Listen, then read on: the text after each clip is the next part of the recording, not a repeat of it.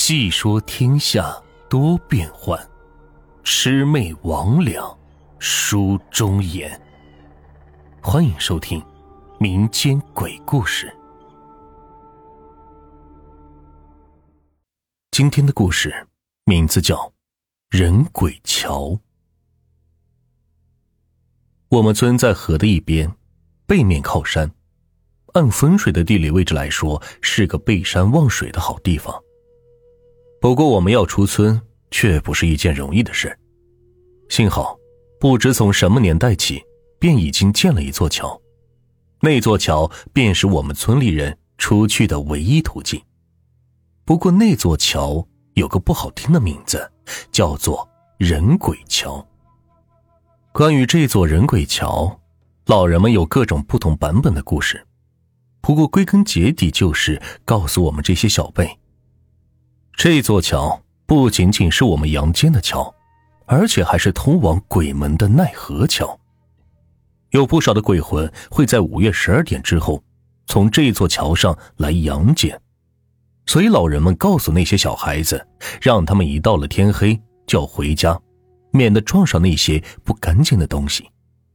的确，这些说法有了成效，小孩子们都害怕见那些不干净的东西，所以很早。就会回到家中，而且也从来不敢独自一个人上人鬼桥去玩。而我也曾经是被惊吓的一个。不过自从上了初中之后，学了科学知识以后，便知道老人们的这些说法都是无稽之谈，所以也便不再害怕这条人鬼桥了。而且我们一帮小伙伴还会在每天的晚修课之后。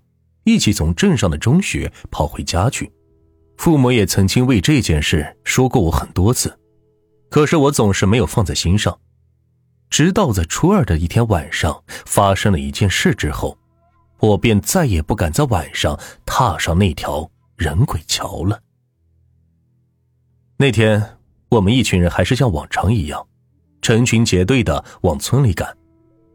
我们一群人是说说笑笑的走着，不料。在快到人鬼桥的时候，我突然感觉到有点变异，可是又不好意思开口说出来，于是我便故意走到最后，在他们没有发觉的时候，便跑到路边，扒开裤子蹲下来，便开始大便。也许是因为有点便秘的关系，所以还没等我拉完，就已经看不到伙伴的身影了。我看着周围黑黑的一片，而且还夹带着一些虫鸣鸟叫的声音。让我感觉是阴森森的，十分可怕。这个时候，我感觉身后有一阵冷风吹来，让我感觉脖子以及后背都是凉飕飕的。可是却没有风吹过的现象，身边的那些草和树都是静止的，就连一片树叶都没有动过。我在心里觉得很奇怪，于是转过头去看了看，可是却没有发现任何动静。我就又皱着眉头，又转过脸去。就在这时，我感觉有个东西打了我的头一下，对我说：“死小子，哪里不拉，竟到我家门口了。”那个声音不像是从耳朵里听到的，倒像是从脑海里发出的一般，让我从头到脚都凉透了。我心中一惊，连忙是转过头去，可是却没有发现任何异常。我在心里想到，这条路我都走了这么多年了，没有哪家的人在这里建过房子呀？难道是什么时候有人在这里搭了个草棚？这时候的我也有点慌了，于是连忙擦了擦屁股，系上裤子，准备走人。这时我又感觉头被人打了一下，那个声音又从我的脑海里冒了出来，说道：“你还不快把你拉的东西从我家门口清理走！”我听了他的话，又猛地转过头去，想看看到底是谁，可是却仍是一个人都没有，周围也是没有一点的动静。我又四处看了看，可是却没有发现任何地方有房子，也没有发现有任何的草棚。看什么看？我家不就在你的眼前吗？那个声音又在我的脑海里响起。我听了他的话，疑惑的又抬眼看了看。结果却吓了我一大跳，因为我真的看见一座房子就在我的眼前，而且还是三层楼的洋房。可是我刚才明明就没有看到任何的房屋，可是为什么只一转眼的功夫，却有一座房子出现？难道我真的碰上不干净的东西了吗？我的这个想法立刻便让我浑身都冒出了冷汗，我不敢再有迟疑，转身便往村里的方向跑去。可是那个声音却一直在我的脑海里喊着：“站住，臭小子，你拉的东西还没有清干净呢！”我听了他的话，脚下更跑得飞快。就在我跑上人鬼桥的时候，我发现迎面走来了一个人。我仔细一看，那正是我老爸，可是他的身上却穿着中山装。这时候的我也来不及想，老爸为什么要穿那种。那么俗的衣服了，我跑上前去挽住老爸的胳膊，气喘吁吁的说道：“啊，老爸，老爸，有个人在追我，可是我却看不到他。”我感觉老爸的胳膊没有平常的那种温暖，反而是冷的直透心底。而且我怎么感觉老爸年轻了这么多？怎么像是只有二十来岁的样子？我正想转过头去证实自己的确没有看到任何人在我的身后，可是当我转过头去看的时候，我却发现了一个穿着民国时候的那种马褂的男子，他已经跑到我的面前来。我皱着眉头望着那个男子，张大嘴，什么话也说不出来。老爸拍了拍我的手，然后对我说道：“好了，这是你伯公，还不快叫伯公？”我听了，心想。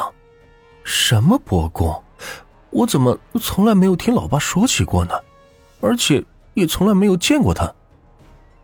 我心里虽然是这么想着，可是口里还是结结巴巴的说：“伯伯公，胡大学生，这是你家的后辈，可他也太不像话了，居然在我家门口拉大便。”那个马褂男子说道：“刘大哥。”你别和小孩子一般见识，走，我请你去喝酒。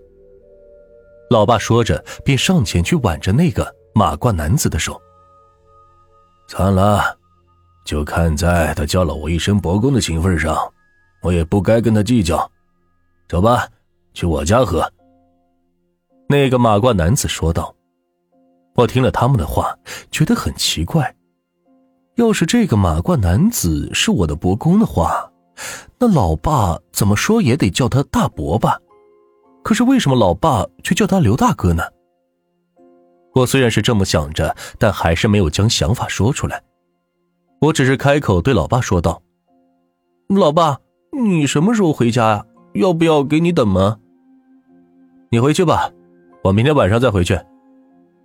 老爸说着，便和那个刘伯公一起走了。我转过头去往村子的方向走。可是我越想越不对劲，老爸从来都是滴酒不沾的，怎么这会儿却会主动要说去喝酒了呢？想到这里，我便回过头去看了一眼老爸和那个刘伯公，可是那景象却吓得我连胆都快破了，因为我看见那个刘伯公，居然，居然没有头，不对，应该说。他的头只剩下了一点皮肉吊在胸前，而且脖子上还流着血，那血将他的那件马褂都染红了，在月光的照射下，更加让人觉得阴森恐怖。本集就到这里，下集更加精彩。